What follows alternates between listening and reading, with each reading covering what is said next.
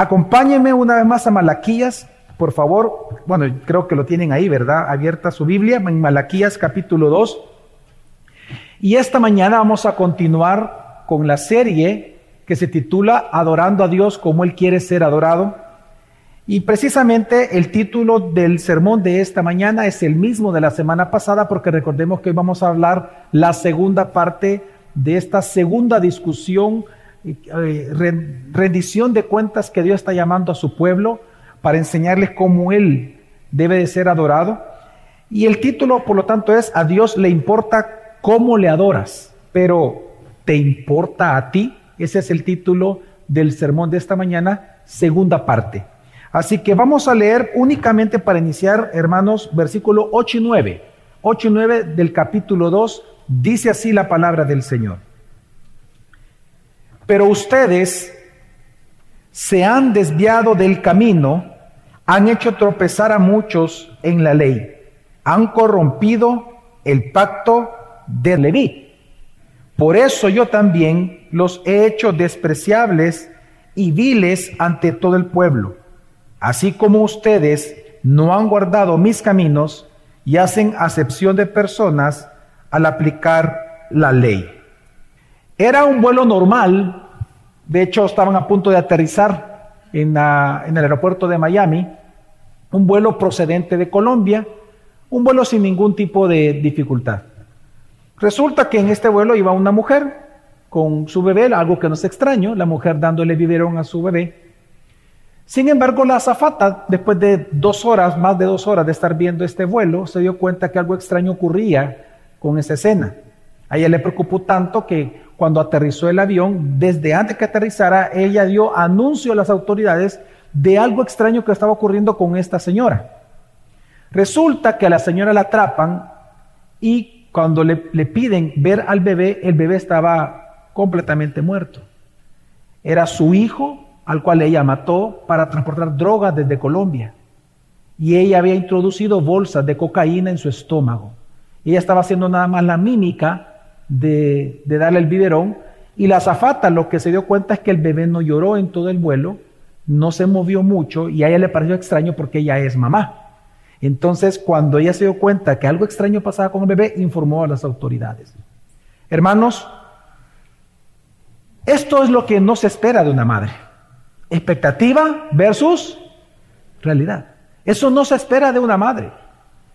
Pero resulta que así como es escandaloso que alguien llamándose mamá haga esto o eso, de igual manera es que un sacerdote de Dios no adore debidamente a Dios. Eso es peor aún y aún más escandaloso que lo que acabo de mencionar. Pues resulta que en la escritura, hermanos, a nosotros se nos enseña, incluso nosotros lo leemos en las confesiones, que la adoración, hermanos, es nuestra razón de existir. Nosotros fuimos creados por Dios para adorar su gloria, para observar su gloria y para adorarlo porque Él es Dios. La razón de tu existencia, la razón de mi existencia es la adoración a Dios. Adorar a Dios es nuestro privilegio, es cierto, y es un privilegio porque no sé si tú te has puesto a pensar, la razón por la cual tú conoces al Dios verdadero es porque Dios se reveló a ti como Dios verdadero a través de su palabra.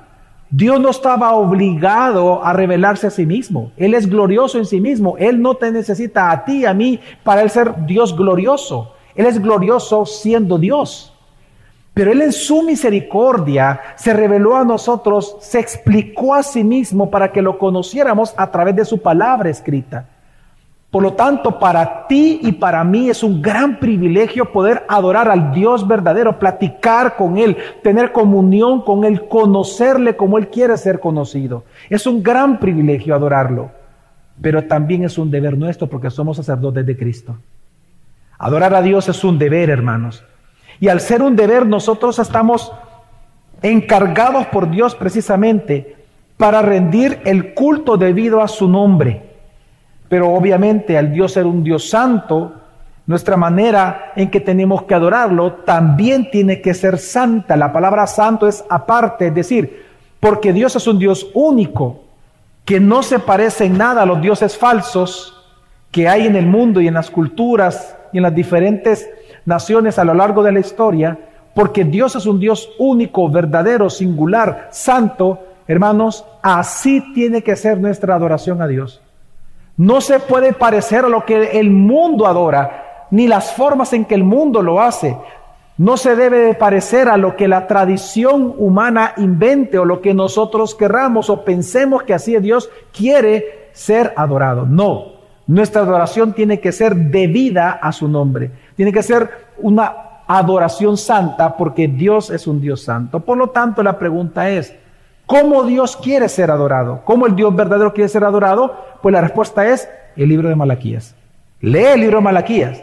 Precisamente el libro de Malaquías es un libro en donde se nos enseña cómo Dios quiere ser adorado, porque era un tiempo en el cual los sacerdotes, que eran, recordemos que los sacerdotes mediaban el culto a Dios, mediaban el, el servicio de oración de parte del pueblo a Dios, ellos estaban corrompidos.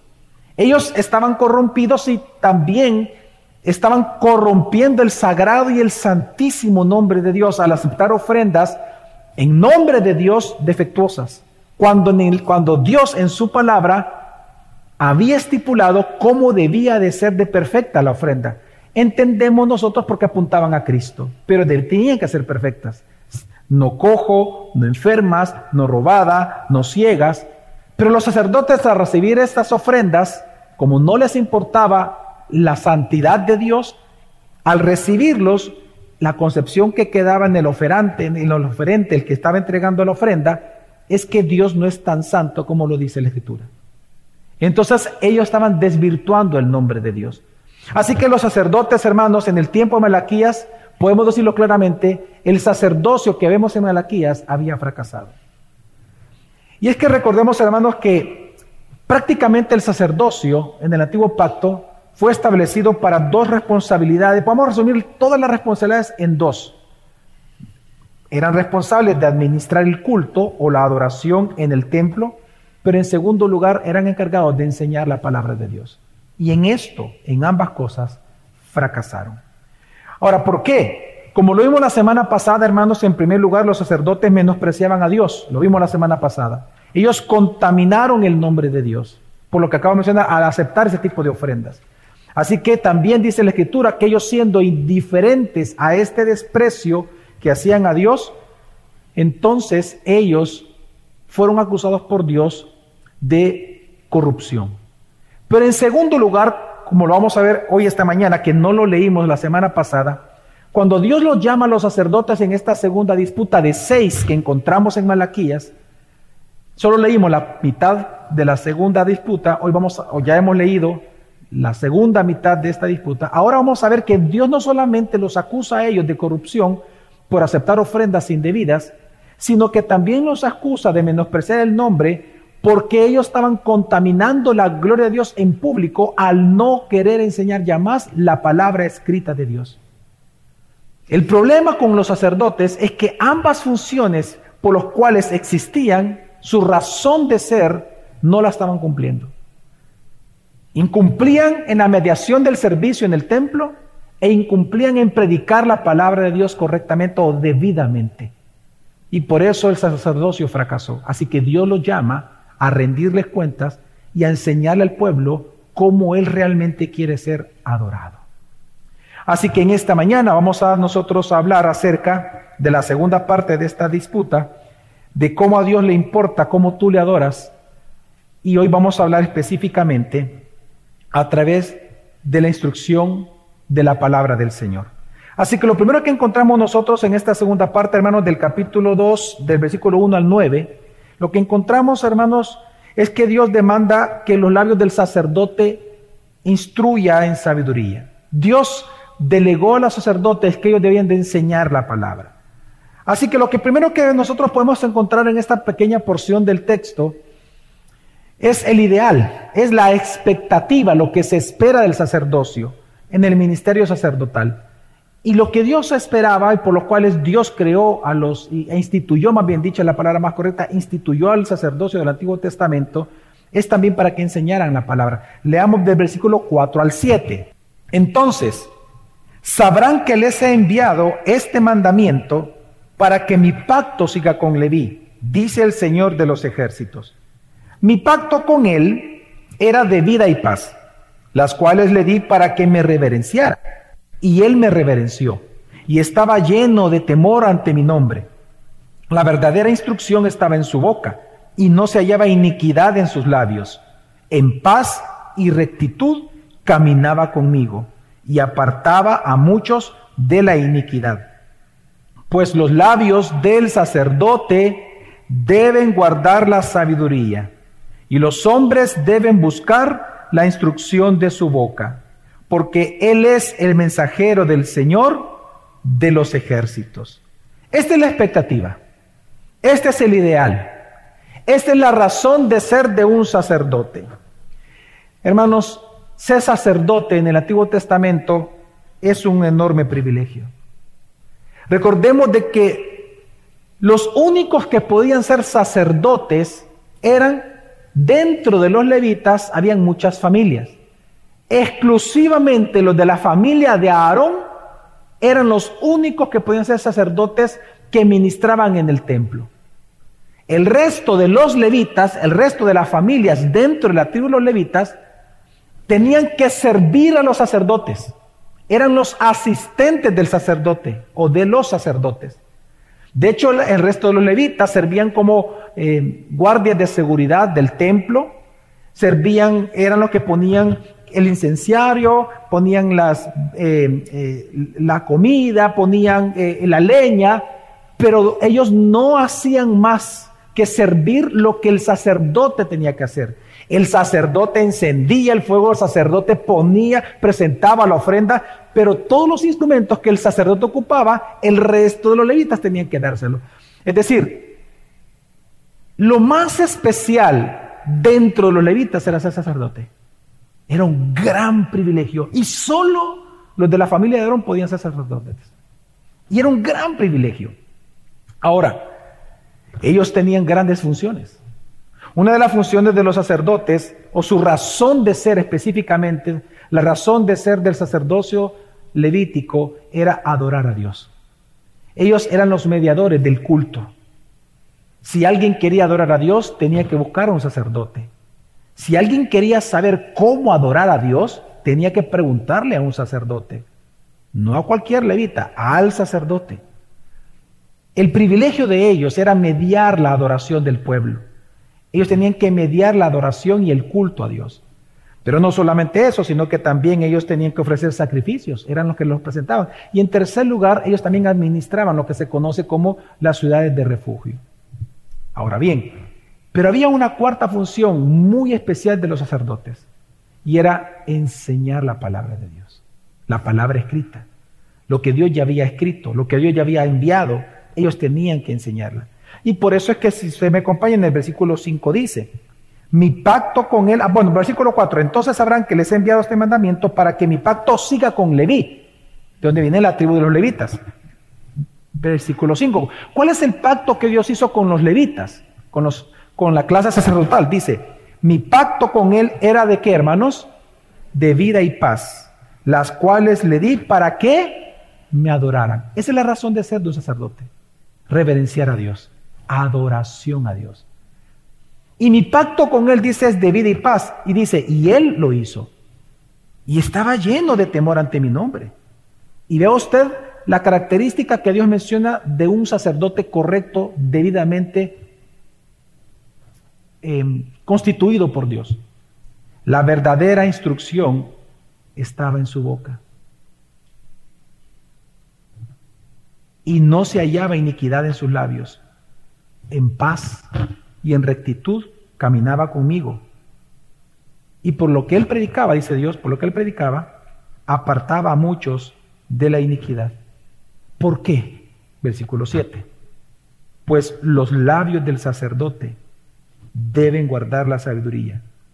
¿Y qué tiene que hacer el pueblo? Y los hombres deben buscar la instrucción de su boca, porque él, es decir, los sacerdotes, son qué? Mensajeros del Señor. Esa es la función más importante de un sacerdote. Adorar a Dios a través de predicar la palabra escrita. No hay nada más importante que eso. Un sacerdote podía pedir las ofrendas, podía recoger las ofrendas, podía estar en las puertas recibiendo, dirigiendo el tráfico, podía estar moviendo sillas, podemos hacer, podemos estar tocando un instrumento, podemos cantar. Pero la función más importante de un sacerdote de Dios es hablar el evangelio de Dios a los demás. Y eso es adoración a Dios. Y lo que Dios está enseñando, hermanos, y lo que Dios hace aquí en este texto, Dios les está recordando al pueblo y a los sacerdotes. Recuerde que, esta, recordemos de cómo inició esta disputa. He aquí a vosotros sacerdotes, les digo. Él está hablando con los sacerdotes. Y Dios lo que les está recordando es el pacto con Leví. Y Dios les dice a ellos, mira, yo te recuerdo que el pacto que hice con Leví es de vida y paz. Esta, frase, vida y paz, se refiere a dos cosas. Número uno, mi pacto con Leví es que yo le iba a dar vida y paz a él para que él me adorara a mí. En otras palabras, yo te salvé para que me adoraras. Esa es tu razón de ser. Y en segundo lugar, cuando se refiere a vida y paz, es que a través de su ministerio tiene que provocar qué en los demás. ¿Qué tiene que provocar en los demás? ¿Qué se provoca cuando predicamos el Evangelio en los demás? Vida y paz. Entonces mi pacto con Leví es que a través de su servicio, vida y paz iba a encontrar mi pueblo. A través de sus servicios, a través de su administración, a través de lo que ellos hicieran, mi pueblo iba a ser, por eso dice, en lo leímos, muchos, dice, no dice que no todos, dice, muchos se apartaron de la iniquidad. ¿Por qué? Porque ese fue el pacto que hizo con él. Cuando tú predicas la palabra, muchos van a apartar de iniquidad. ¿Por qué? Porque se van a convertir. Por eso mi pacto con Leví es de vida y es de paz. Eh, ¿Qué significa esto, hermano? Dios lo que le está recordando a los sacerdotes es que ellos debían de proporcionar vida y paz por medio de predicar la palabra escrita de Dios, por medio de llenar su lengua y sus labios, como dice el texto bíblico, de sabiduría, llenar su boca con el Evangelio. El objetivo, obviamente, es que ellos enseñaran fielmente la palabra de Dios al pueblo para que ellos se apartaran de la iniquidad. El modelo, obviamente, es ellos enseñando y el pueblo de Dios escuchándolo. Porque si se da cuenta, en el versículo 7 dice la doble responsabilidad. El sacerdote tiene el, el, sacerdote de Dios es responsable de predicar la palabra escrita, es decir, él es responsable de llenar sus labios de sabiduría pero la responsabilidad del pueblo es buscar esa sabiduría. La responsabilidad del pueblo es buscar a los sacerdotes y preguntar, mira, ¿y cómo se hace esto? ¿Cómo Dios quiere? E, explícame, no entiendo el texto bíblico, ¿me lo puedes explicar? Y la función del sacerdote es explicar. Y prepararse para explicar. Y estudiar para explicar. Porque explicar es interpretar. Estudiar para eso. Prepararse para eso. Todos los sacerdotes de Dios, todos. Ahora, por lo tanto, Dios lo que hace al inicio, hermanos, lo que está señalando es que los primeros sacerdotes, dice en el texto, hicieron esto. Él mismo dice que Leví estaba lleno de temor del Señor y que los primeros sacerdotes lo hicieron muy bien. Dios mismo lo está diciendo. El problema es que dice, ustedes no lo están haciendo bien y ya se dirige a los sacerdotes del tiempo de Malaquías y hace una comparación. Mira los primeros sacerdotes, ellos cumplieron, ustedes no están cumpliendo. La pregunta es, ¿por qué no? ¿De qué Dios los acusa? Leamos versículo 8 y 9, de qué los acusa. Lea conmigo, dice, pero ustedes, ese pero es contrastando, pero ustedes se han desviado del camino. Wow, mire, esta frase es tremenda, porque esta frase es la misma que Dios ocupó cuando el pueblo de Israel en el monte Sinaí, ellos comenzaron, en las faldas del monte Sinaí, comenzaron a adorar al becerro de oro. Ellos, él le dice a, Moisés, se apartaron del camino. Es la misma frase, terrible. Y Dios lo vuelve a decir aquí, de los sacerdotes. Entonces les dice, ocho, una vez más, pero ustedes se han desviado del camino han hecho tropezar a muchos en la ley. Es decir, que en lugar de enseñar la palabra, ¿qué es lo que hacían? Al no enseñarla, no producían vida y paz. ¿Qué es lo que provocaban en el pueblo? Que ellos tropezaran. Entonces les dice, Ustedes han hecho tropezar a muchos en la ley, han corrompido el pacto de Leví. ¿Cuál es el pacto de, de Leví? Digan conmigo, vida y paz. Que cuando tú predicas la palabra, ¿qué va a ocurrir de que oye la palabra? Vida y paz. Pero dice aquí Dios, ustedes han corrompido eso. Resulta que el que se acerca a ti ya no recibe ni vida ni paz, sino que lo corrompes porque ni siquiera le enseñas debidamente la mi palabra. Tremenda acusación de Dios contra los sacerdotes. Y dice, dice el Señor de los ejércitos, por eso yo también los he hecho despreciables y viles ante todo el pueblo, así como ustedes no han guardado mis caminos y hacen acepción de personas al aplicar la ley. Hermanos, Dios los acusa de haber fracasado. Ellos se desviaron del camino. Dios los acusa de corromper el pacto con Leví. Es decir, que en lugar de ellos apartarlos de la iniquidad por medio de predicarles las palabras, de enseñarles la palabra, de estorbarlos con la palabra, ellos los hicieron tropezar al no enseñarla debidamente. Así que eh, Dios los acusa de que ellos al no enseñar debidamente la palabra, ellos estaban tropezando. Dios los acusó de no aplicar debidamente la palabra a la vida de ellos. Dios los acusó de que ellos no estorbaran la vida del pueblo ni sus pecados a través de la palabra escrita, de no enseñarles la palabra escrita, de no enseñarles a diferenciar entre lo bueno y lo malo. En fin, hermanos, en resumen, de no enseñarles cómo adorar a Dios. Y en eso fallaron. Fallaron en que no le enseñaban ya al pueblo cómo Dios quería ser adorado. Al callar la palabra, o al no querer enseñarla debidamente la palabra, ellos se volvieron cómplices de la corrupción del pueblo, porque el sacerdote está para apartarlos de la iniquidad, porque el pacto que Dios hizo con los sacerdotes es que cuando ellos predicaran la palabra escrita de Dios, entonces vida y paz iba a ocurrir en el pueblo. Vida y paz cuando se predica la palabra escrita. Pero si tú no predicas debidamente la palabra, no hay vida y paz, hay iniquidad. Y Dios los acusa a ellos de esto. De hecho, en los dos versículos que leímos, vemos nosotros tres, tres acusaciones formales que hace Dios. Número uno, de no enseñar fielmente la ley. Dos, de no guardarla ellos mismos como sacerdotes.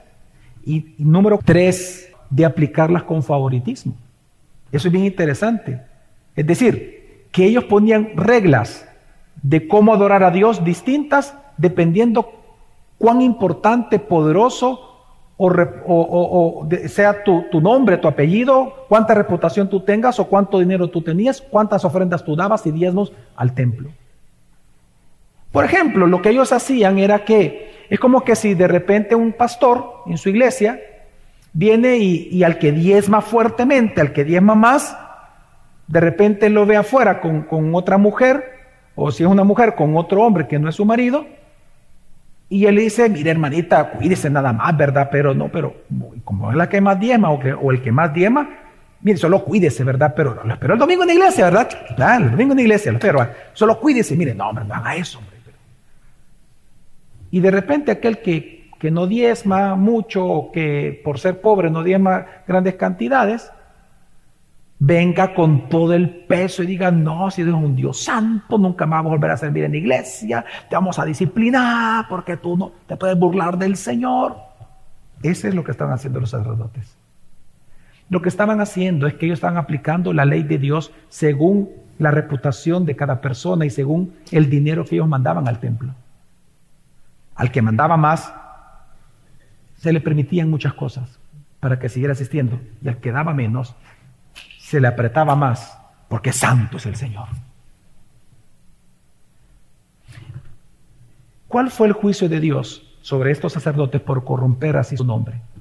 Versículo 1 al 3, al 4, dice, y ahora para ustedes sacerdotes es este mandamiento.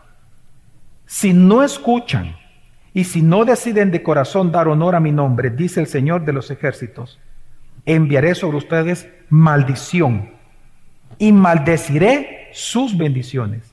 Y en verdad, ya las he maldecido, porque no lo han decidido de corazón. Yo reprenderé a su descendencia y les echaré estiércol a la cara, el estiércol de sus fiestas, y serán llevados con él. Entonces sabrán que les he enviado este mandamiento para que mi pacto siga con Leví, dice el Señor de los ejércitos. Mira, aquí hay dos cosas, bueno, varias cosas importantísimas. En primer lugar, ve usted cómo comienza, versículo 1. Y ahora para ustedes, sacerdotes, número uno sigue hablando con los sacerdotes. Y número dos, es este que dice, mandamiento. Ve usted, yo quiero que vea esa frase. Dios va a ejecutar un juicio sobre el sacerdocio a manera de mandamiento. Es decir, que es irrevocable. Una vez Dios decreta algo, nadie lo puede evitar ni borrar. Y es terrible. ¿Y sabe por qué Dios hace esto? Porque ¿cuál era el mandamiento de Dios con la tribu de Leví? ¿Cuál era el pacto con Leví? ¿Por medio de qué? ¿De qué? De predicar la palabra, de enseñar la palabra a tu vecino, a tu vecina, a tu jefe. Ese es el pacto con, con los levitas. El pacto en el, Antiguo Testamento era ese. Y era un mandamiento. Es decir, así como los sacerdotes debían enseñar el mandamiento de Dios al pueblo para apartarlos de la iniquidad, pero fracasaron en eso, entonces Dios hoy les da a ellos un mandamiento y les va a enseñar un mandamiento a manera de juicio. ¿Y cuál es? Maldeciré tus bendiciones. Y eso es terrible. Dios decreta que sus bendiciones serán malditas. ¿Sabe qué significaba eso? Que a partir del momento que Dios le dijo esto, todas las enseñanzas que dieran estos sacerdotes no serían ni vida ni paz para nadie. Es decir, hermanos, a partir de este momento el ministerio sacerdotal en el tiempo de Malaquías se volvió inútil, se volvió vil, se volvió vanidad. Porque todo lo que tú hables como bendición para el que te oyere, yo lo voy a maldecir. Tus bendiciones las convertiré en maldiciones para los que te escuchen. En otras palabras, de tu boca ya no habrá sabiduría, por más que hables. Habla mi palabra, háblala, que yo voy a maldecir lo que tú digas. No va a dar el efecto deseado, va a ser ineficaz lo que tú hagas. Vas a querer predicarle a tus hijos y tus hijos ni se van a convertir. Vas a predicarle al vecino y no te van a escuchar. Porque tú no me adoras correctamente porque no estás enseñando mi palabra. Vive para ti mismo. Tremenda maldición. Tremenda maldición. Y no solo eso, sino que sigue diciendo, y también voy a reprender a tu descendencia. Ahora, aquí hay una, una discusión porque la palabra descendencia, obviamente nosotros se nos viene a la memoria la palabra hijos. Y lo que pudiera estar diciendo el texto, de hecho para algunos así es, es que Dios va a, Dios lo que iba a hacer con los hijos de ellos era reprenderlos, a disciplinarlos a ellos. Recuerde que en el antiguo pacto el pecado de un padre repercutía hasta cuántas generaciones? Hasta cuatro. O sea, hasta los tataranietos. Pero pero el texto no se refiere a eso, porque la palabra en hebreo aquí por descendencia es semilla. ¿Sabe lo que Dios estaba diciendo? Que tiene que ver más con el contexto. Cuando dice, yo voy a, reprender a, la, a, tu semilla, es que Dios iba a maldecir la cosecha. Recuerde que los levitas, ¿de qué vivían, hermanos? Toda la clase sacerdotal y todos los levitas, ¿de qué vivían? De los diezmos de las, del pueblo. Entonces Dios lo que le está diciendo aquí con esto es que mi maldición va a ser tal que yo voy a maldecir, oiga, la cosecha de todo el Israel para que tú no recibas diezmos. Voy a tocar tus diezmos. Como tú haces acepción de personas y al, rico lo trata bien, ah, pues yo voy a tocar tus finanzas. Voy a apretarlas. Se parte la maldición sobre ellos. Y lo tercero, que es terrible esta frase, te echaré estiércol en la cara y el estiércol de las fiestas tú te irás con ellos. ¿Por qué dijo esta frase tan, tan interesante Dios? Porque el estiércol, hermano, para los sacerdotes no solamente era el estiércol como tal, nosotros lo conocemos, sino que eran todas las entrañas, el intestino grueso, el delgado, todo lo que nosotros llamamos entrañas. Cuando usted prepara un pescadito así rico, primero que usted, ¿qué le saca? Las entrañas. Cuando usted va a eh, cocer una gallinita así india, asada, con cuajadita, guacamole, tortillita. Ok, antes de asar la gallina, usted, simplemente la, con todo y pluma la mete, asarse. No, no, no. Usted la cose, le quita las plumas y también ¿qué le quitan? Ok, todo lo que son las entrañas, antes de presentar la ofrenda al Señor, todo lo que eran las entrañas se le llamaba estiércol. Y todo eso, todo lo que eran las entrañas, se tenía que sacar incluso del campamento, porque eso contaminaba, era representación de contaminación. Entonces Dios les dice, la, la maldición fue esta, así como ustedes han contaminado mi nombre, hoy yo te voy a contaminar a ti tirándole estiércol en tu cara como tú me estás tirando la tuya en la mía. En tu cara. Y por eso dicen las fiestas. ¿Por qué? De dónde se presentaban los grandes sacrificios. Para que tú delante de todos seas avergonzado. Y así como el estiércol tiene que ser sacado del campamento, tú ya tienes que ser sacado de todo esto. En otras palabras, y es terrible, Dios le está diciendo, no cuento más contigo para esta clase sacerdotal.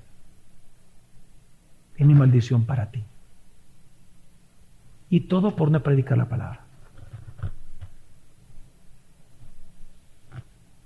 Por no predicarla. Porque es su razón de ser. ¿Qué se le debe ser a una mamá que mata a su hijo para meterle droga? Dígame usted lo mínimo que se le debe de hacer a esa mamá, según la ley. ¿Ah? Cadena perpetua, cárcel. Si la razón de ser de un sacerdote es adorar a Dios y una forma de adorar a Dios que él demanda es predicando a los demás la palabra, evangelizándolos, ¿qué se espera entonces de un sacerdote? Que lo haga. Si no lo hace, no sirve. Simplemente. Entonces, para que no sirva, estiércol en tu cara y así el mundo, todo el mundo te va a ver y vas a ser avergonzado delante de todos, como tú a mí me has avergonzado. Tremenda maldición. Ahora, pero sobre todo esto, es impresionante que aunque Dios lo maldijo, hermano, siempre a la par de cada maldición, siempre Dios da palabra de bendición. Amén. Porque Dios es cierto que es un Dios que mantiene por porque Él es justo, una ira constante en contra del pecado y del pecador, también es un Dios de gracia, de misericordia, de bondad y de compasión. Amén. ¿Sabe qué es lo que dice y cómo vemos nosotros su palabra de bendición en medio de esta maldición? Lea conmigo, dice ahí, versículo 4. Aquí dice por qué él maldijo de esta manera a estos sacerdotes. Y dice, entonces sabrán que les he enviado este mandamiento. Cuando dice este mandamiento es el mandamiento de juicio, ¿verdad? ¿Entendemos eso? Amén. Hermanos, amén. Ok, el mandamiento de juicio dice, entonces sabrán que he enviado este juicio o este mandamiento de maldición para que mi pacto que siga con David. Es decir, Dios iba a mantener el pacto con Leví. En otras palabras, este juicio era para purificación de la clase sacerdotal. En otras palabras, ¿qué es lo que está diciendo Dios? ¿Para qué Dios maldijo a esos sacerdotes, hermanos? Dios les dio una oportunidad de arrepentimiento a ellos pero el arrepentimiento no bastaría, dice Dios. No bastaría. ¿Por qué? Dios les estaba enseñando algo. Que los sacerdotes necesitaban de un sacerdote que intermediara por ellos. Dios les está enseñando que el pacto con Leví iba a continuar. Que ellos, a pesar de que eran sacerdotes, también ahora el arrepentimiento ya no bastaba, sino que necesitaban a alguien muy, mucho mayor que ellos para intermediar por los pecados de ellos. Dios les estaba enseñando algo, hermanos, a los levitas. Les estaba enseñando que ellos necesitaban al verdadero y fiel sacerdote. Necesitaban a un sacerdote que enseñara con precisión la palabra de verdad. A un verdadero sacerdote que no pecara, que fuera perfecto y para siempre. A un sacerdote que fuera el mensajero fiel del Señor. Pues este sacerdote que Dios está anunciando en Malaquías se llama Jesucristo. Jesucristo fue quien cumplió el pacto con Leví.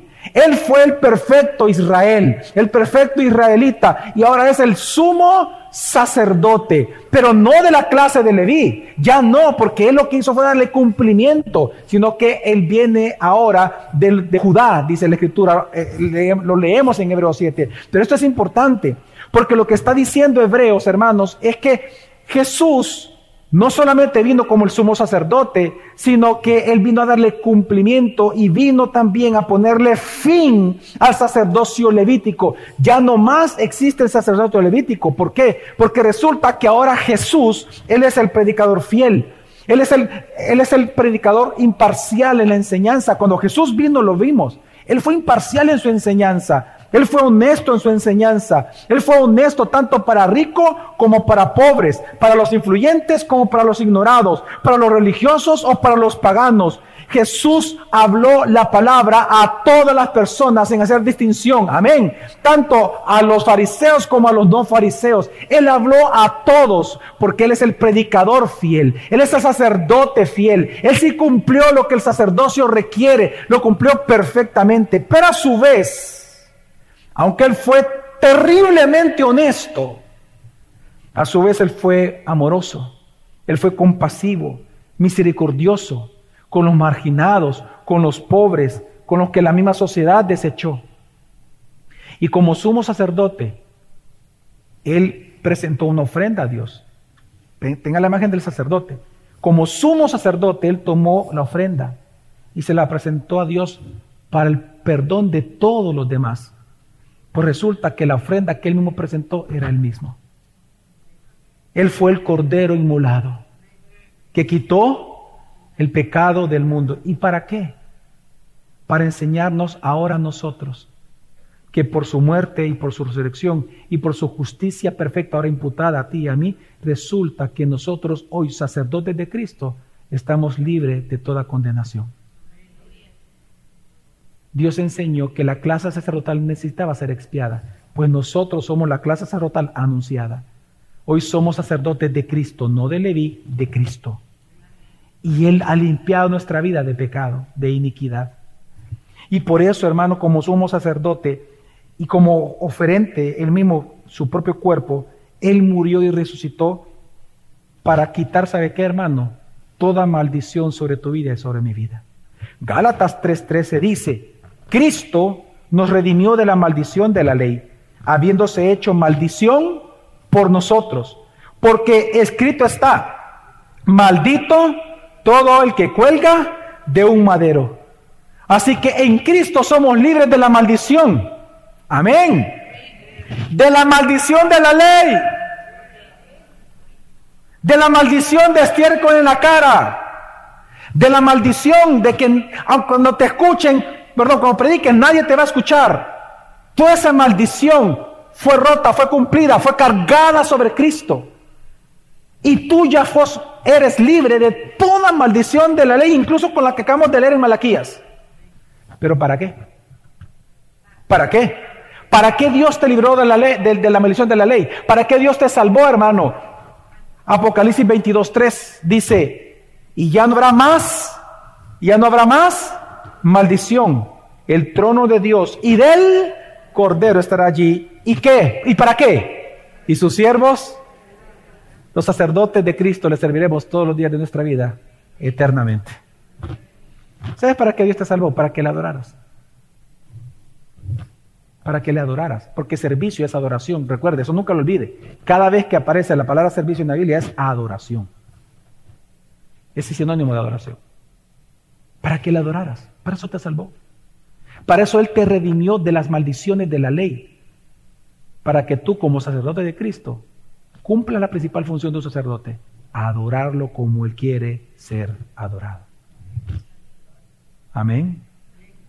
Hermanos, de igual manera que Dios demandó en aquel momento que los labios del sacerdote instruyeran sabiduría, pues hoy Jesucristo demanda a los sacerdotes de la iglesia, que somos todos los, todos los cristianos, demanda que de tu boca y de mi boca salga qué? Sabiduría. Una vez más, lo repito, de igual manera que en el tiempo de Malaquías Dios demandó que los sacerdotes de sus labios saliera sabiduría, Jesús demanda a sus sacerdotes, que es toda la iglesia, que de sus labios fluya sabiduría, decir la palabra. ¿Por qué? Porque hermanos, cada uno de nosotros fuimos hechos sacerdotes de Cristo. Y lo que se espera son las mismas dos cosas que se espera de un sacerdote, anunciado en el Antiguo Testamento.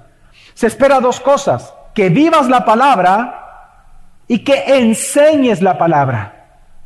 Porque ese pacto de vida y paz, ese pacto a través de Cristo permanece. En donde si predicamos la palabra, pues entonces si Dios quiere salva a las personas. Pero si no hay predicación, no hay oportunidad de salvación. Y esto recordemos que Dios hizo de ti y de mí sacerdotes. Tú y yo somos sacerdotes. Primera de Pedro 2.9 dice, vamos a leerlo, yo lo leo, dice, pero ustedes son linaje escogido, real, sacerdocio, nación santa, pueblo adquirido para posesión de Dios. Ahora, ¿cuál es la razón de ser tuya y mía de haber sido instituidos y constituidos por Dios estas cuatro cosas? A fin de que Dios te hizo un real sacerdote, a fin de que anuncien las virtudes de aquel que los llamó de las tinieblas a su luz admirable. Digan conmigo, para predicar, para enseñar, para disipular. Digan conmigo, el Evangelio de Jesucristo. Para eso Dios nos instituyó así. Y eso es una manera en que tú y yo adoramos a Dios. Porque esa es adoración. Son sacerdotes presentándole sacrificios vivos a Dios. Sacrificios que Él demanda. Yo no me estoy inventando esto. Dios lo demanda. A fin de, a fin de qué. Esa es la razón de ser de tu vida y de mi vida. Dios te libró de las maldiciones de Malaquías para que tú prediques hoy la palabra. Y no solo eso, sino que si seguimos leyendo versículo 11 en adelante, para que tú también, al igual que en el tiempo de Malaquías, Dios lo demandó, tú vivas el Evangelio también. Es decir, que tú lo que predicas, lo vives. Vea, mira ahora cómo cambia en el mismo texto. Vamos a ir leyendo según Primera de Pedro. Llegamos hasta el versículo 9. Vamos a leer versículo 11 en adelante y dice, amados, les ruego como a extranjeros y peregrinos que se abstengan de las pasiones carnales que combaten contra el alma. Dios está diciendo que Él conoce que en ti hay tentaciones y vas a luchar, pero Dios te dice, abstente de esas pasiones. Ahí ya no está hablando del Evangelio, está hablando de la aplicación del Evangelio en tu propia vida. Y luego dice, versículo 12, mantengan entre los gentiles, es decir, entre los que tú vas a predicarle la palabra, mantengan entre los gentiles una conducta irreprochable, a fin de que en aquello que les calumnian como malhechores, ellos por razón de las buenas obras de ustedes, al considerarlas, glorifiquen a Dios en el día de la visitación. Las mismas dos maneras en que el sacerdocio del Antiguo Testamento daba gloria a Dios, predicando la palabra y viviendo la palabra, es lo que Dios te exige a ti como real sacerdocio de Cristo que hoy tú y yo somos. Predica la palabra y vive la palabra. Y Dios va a ser, ¿qué dice ahí? Glorificado. Hermano, tú como sacerdote de Cristo, mi pregunta es, ¿lo haces? ¿Acaso tú eres de verdad una persona que da gloria al Señor enseñando la palabra a tu jefe? ¿O eres de aquellos tipos de sacerdocio del Antiguo Testamento que hacían excepción de personas? Que a tu jefe no, porque es mi jefe. No, no, no, es que es don fulano. Yo, ¿cómo le voy a decir que él es pecador? ¿Y por qué no? No, no, no, al que vende la pupusa, a él sí, a él le voy a decir que él es un gran pecador. Y a tu jefe no se lo vas a decir. O sea, vas a hacer excepción de personas. Vas tú a decir, a este le predico y a este no le predico. Cuando la Biblia dice que tenemos que predicar a tiempo y afuera de tiempo. ¿O acaso tú te avergüenzas del Evangelio? ¿Te avergüenzas de tu Señor? ¿Te avergüenzas del Evangelio que está en tu boca? Porque se supone que tú eres un sacerdote de Cristo y de tus labios tiene que salir sabiduría y el Evangelio. Eso es lo que se espera de ti, como se espera que una mamá no mate a su hijo y le meta droga en la panza. Se espera de ti que evangelices. Que no hagas excepción de personas. Así como le vas a predicar al bucero, le vas a predicar al dueño de una empresa o a un político. O me vas a decir que a los poderosos tú no les predicas. Porque son tus cheros y tus amigos. Es que, no, es que voy a, van a romper conmigo la relación, mi reputación. ¿Qué? ¿Tu reputación?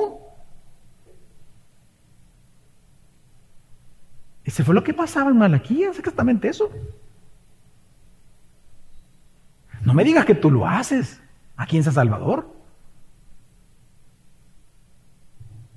Hermano, y peor, aún, ¿acaso tú eres indiferente en predicarle a otros la palabra? ¿Cómo tú vives tu vida? Tú eres indiferente a, a predicarle a otros la Biblia. Tú eres indiferente. Te es indiferente la vida de los demás. Te es indiferente enseñarle a otros a Cristo. Te es indiferente querer obedecer a Cristo. O consideras un fastidio. Ah, qué fastidio, dice. ¿Ah? Qué aburrido es predicar, qué aburrido es enseñar. Ah, qué fastidio que tengo que hablarle a, mis empleados de Cristo. Es que me van a demandar diciendo que estoy queriendo hacer una secta, quizás aquí en la empresa. ¿Y qué? ¿Y cuál es el problema? No siempre han perseguido a los cristianos, pues ¿de qué te afligues? O para ti tu Cristo es un debilucho. O haces excepción de personas para hablar del pecado y reprender. O quizás tú callas ciertas partes del Evangelio para que no le sea tan duro a la persona que me está oyendo, porque pobrecito es mi jefe. O es mi amigo el político. No quiero que se ofenda. Uy, Dios guarde. Dios guarde contigo. Mira, en este texto hay tres cosas que como cristianos hermanos no debemos de olvidar. Tres cosas.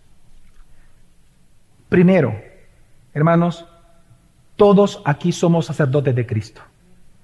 Por lo tanto, tu razón de ser, oye, es adorar a Dios.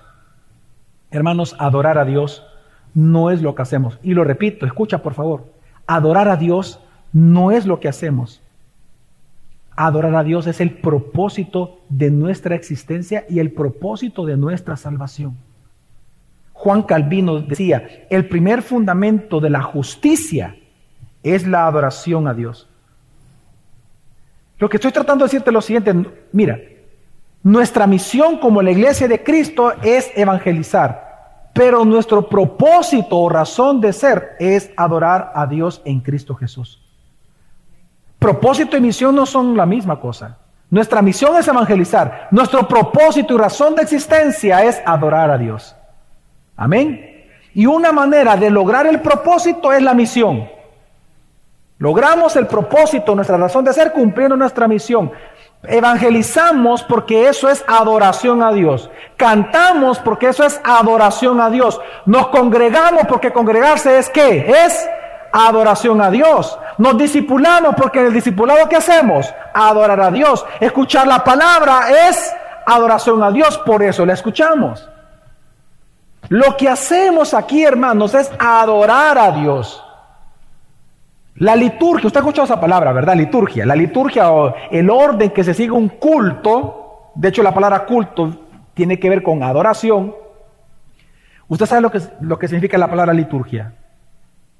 Cada aspecto de la liturgia, la palabra liturgia significa servicio o ministración a Dios. La liturgia es adoración a Dios. Hermano, adorar a Dios no es lo que hacemos es nuestra razón de haber sido salvados. Somos adoradores de Cristo.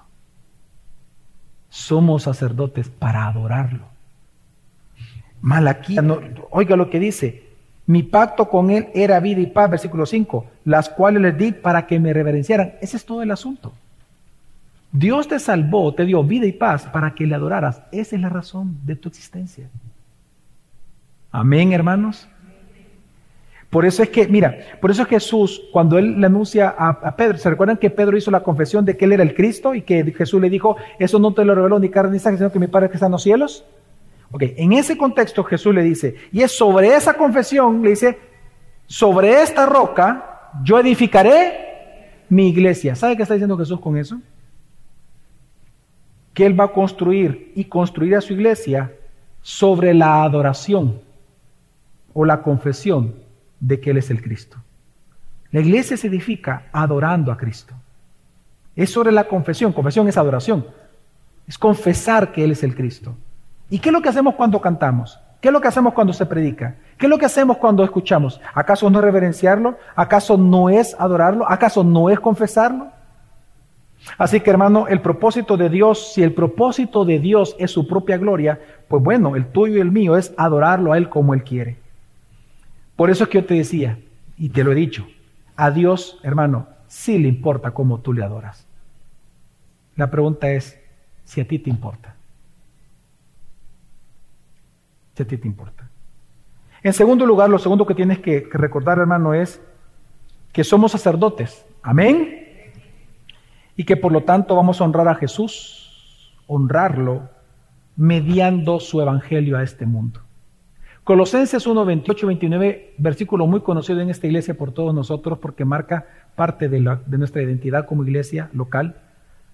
Dice, a este Cristo proclamamos, aconsejamos y enseñamos a todos los hombres para presentar a todos los hombres perfectos delante de Cristo y luego dice Pablo, con este fin, propósito, ahí no la de misión, con este fin, razón de ser, dice Pablo, yo lucho y me esfuerzo por el poder del Espíritu que hay en mí.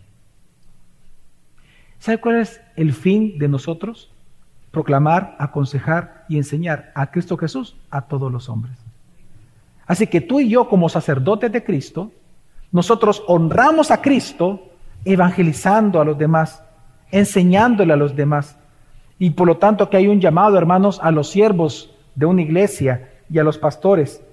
El primer deber como sacerdote de Cristo para todos nosotros es preservar el conocimiento de Dios revelado en su santa palabra.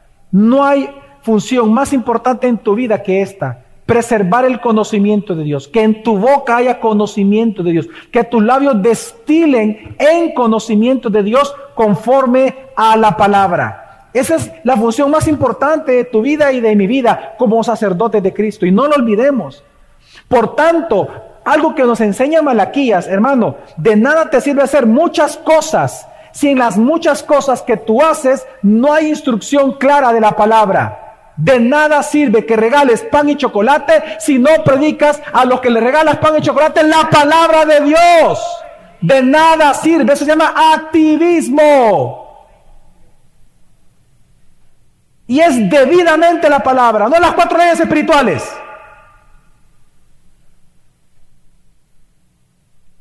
Las cuatro leyes espirituales es una burla al Evangelio. No hay arrepentimiento ahí. De nada sirve que tú y yo hagamos muchas cosas, que congresos, que aquí, que allá, que, que, fiestas, que, que, reuniones, que vamos a celebrar los 15 años a la niña, que eh, vamos a, mover la silla, vamos a parquear. Si en todo lo que haces la palabra de Dios no se manifiesta, de nada sirve. Y lo que está enseñando Malaquías. Porque la vida y la paz no se produce por verte mover un carro. Claro, tu testimonio es muy importante, claro. Pero la gente se va a convertir por el Evangelio. Las buenas obras, dice la Escritura, embellecen lo que tú predicas, eso sí. Mover carros, abrir las puertas, cantar, eso embellece el Evangelio, pero que debe salir de tu boca. Porque eres sacerdote. Por eso es que a los hermanos de nuestra iglesia, a todos los que sirven, nadie puede servir en esta iglesia si no se disipula. ¿Por qué? Por lo que estamos hablando. Así que lo que nos enseña la escritura es que si tú solo haces cosas para Dios, pero en las cosas que tú haces no se instruye la Biblia, eso no es adoración. Eso es activismo, no es adoración. Porque no es como Dios quiere ser adorado. Dios demanda aquí cómo tiene que ser adorado. ¿Y cómo Él quiere ser adorado? Que de tus palabras salga qué? La palabra de Dios. Fíjate, lee conmigo Malaquías, dice esto, el versículo 7. Nunca olvidas esto. Esto es parte de lo que Dios espera de ti. Se espera, expectativa versus realidad. Se espera de ti, versículo 7. Pues los labios del sacerdote, ahí pone tu nombre. Pues los labios de Javier. ¿Ya? Eh, eh, hermano, ¿tu nombre cuál es? Hermano. ¿Cómo? René. Aquí dice. No, lo digo yo, aquí dice. Versículo 7. Pues los labios del, de René. ¿Su, nombre, hermana? Hermana, de verde ahí. Silvia. Dice, versículo 7. Pues los labios de Silvia deben guardar la sabiduría. Y los hombres deben de buscar la instrucción de su boca, porque Él es mensajero del Señor de los ejércitos. Amén. Por, eso es que es tu deber estudiar. Por, eso, ¿Por qué crees tú que existe siempre reformanda? Para que estudies formalmente, para que des razón de tu fe de manera lógica, de manera bíblica, ordenada. Tú eres un sacerdote de Cristo, hermano para que anunciéis las virtudes de aquel que os llamó. La pregunta es, la pregunta es, ¿puedes describirme cuáles son las virtudes? ¿Las puedes señalar en la escritura las virtudes de Cristo a la hora de hablar con alguien? ¿Puedes hacer eso? Es lo que se espera de ti, porque eres sacerdote. Es lo que se espera nada menos. Que si a anunciar las virtudes de Cristo, se las pueda señalar a la persona. Mira, aquí dice de Cristo esto, dice esto, Él es esto, Él es esto. Hermano, tú no puedes conformarte con hacer cosas para Dios. Sin eso que tú haces para Dios, no exhibes la gloria del Evangelio. De nada sirve. Así que exhibe la sabiduría de Cristo a través de lo que haces habla la palabra, instruye con la palabra y vive la palabra. Amén. Y por último, hermano, somos sacerdotes, no olvidemos esto, tercera verdad, somos sacerdotes pero de un nuevo pacto. Por lo tanto, somos libres ya de toda condenación. ¿Sabe por qué le digo esto? Mire, como sacerdote, tú vas a fallar. Tú vas a fallar porque eres un ser humano. Amén. Tú no puedes esperar perfección de tu propia vida como yo no espero perfección de la mía. Hay una frase muy norteamericana que dice, no conozcas nunca a tus héroes, ¿verdad? Porque una vez conoces a tus héroes, la gente tiene a, las personas idealizadas y piensan que son perfectas. Y cuando las conocen dicen, no, si este es peor que yo, probablemente. ok, quiero que entiendas que esa expectativa tú no la puedes mantener. Tú no, por ser ser humano, vas a, fallar como sacerdote de Dios. Amén. Amén, ¿sí o no? Ok. Por lo tanto, el miedo que surge al leer un texto como este en Malaquías es, Dios me va a arrojar estiércol. No, en serio. Dios me maldijo ya. Como yo este año no he evangelizado, Dios significa que ya no puedo evangelizar a mis hijos, significa que ya me echó estiércol, me va a avergonzar, y, usted, y, los cristianos entran en miedo y en derrota total en su corazón cuando leen textos como este que acabamos de leer. Pero yo te recuerdo algo, Gálatas 3:13, que tú ya eres libre de toda maldición de la ley de Moisés. Ya eres libre de toda maldición.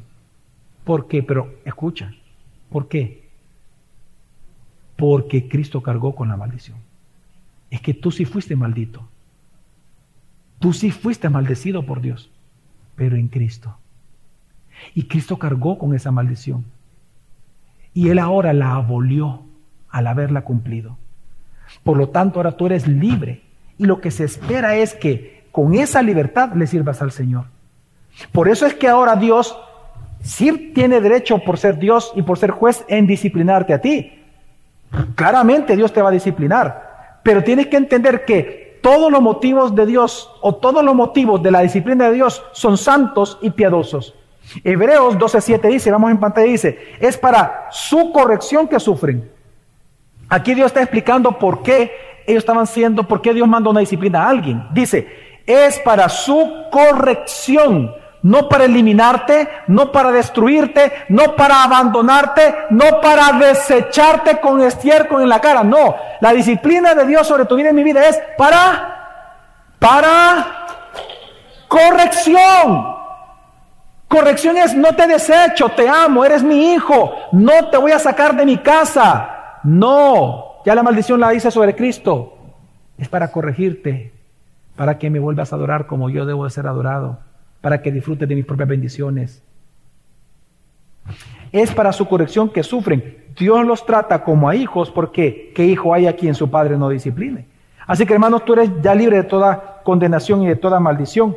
Así que si Dios te disciplina es por amor, para que te arrepientas y para que su compasión te abrace todos los días de tu vida. Apocalipsis 3:19, Dios dice esto a una iglesia, es decir, aplica para todos nosotros. Apocalipsis 3:19 dice, yo reprendo y disciplino a todos los que amo.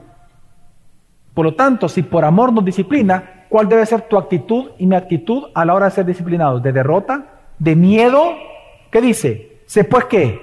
Celoso y para eso Dios nos disciplina, simplemente para que te arrepientas, porque ya eres hijo. Hermano, ¿qué estoy tratando de decirte?